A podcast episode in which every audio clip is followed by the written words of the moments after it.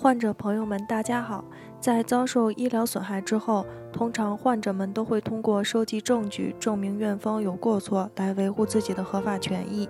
在收集证据的过程中，由于患者对医疗专业领域不是很了解，往往会在维权的路上绕远。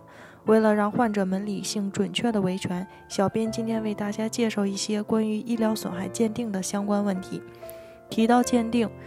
患者们首先想到的是病历等签证材料的提交。作为鉴定材料，患者们要注意保证材料的真实性、完整性、充分性，这样才能避免在鉴定环节浪费时间。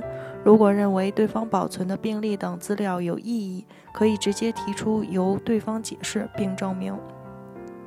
所谓医疗损害鉴定，就是当患者们对某些专门性的医疗问题不明确。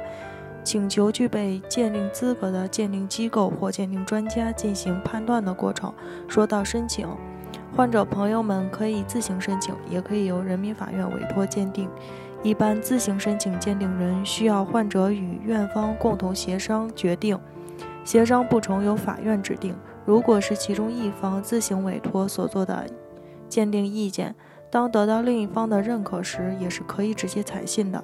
在这里提醒广大患者朋友们，在选择鉴定人时，一定要选择资质雄厚、经验丰富的专家，这对于最终的结果是非常有必要的。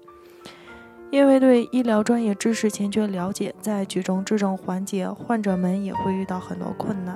因此，患者们可以在举证期限届满前，或在法院规定的期限内，申请一到两名专家辅助人出庭。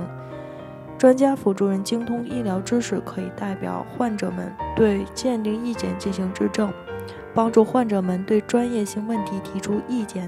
经过与院方质证，专家辅助人的陈述还可以作为认定案件事实的根据。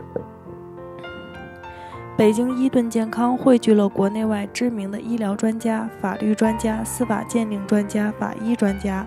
为客户提供第三方医疗评估，判断诊疗行为是否规范、合理、合法，同时为客户提供病历封存、专家辅助出庭人服务，帮助客户维护自己的合法权益。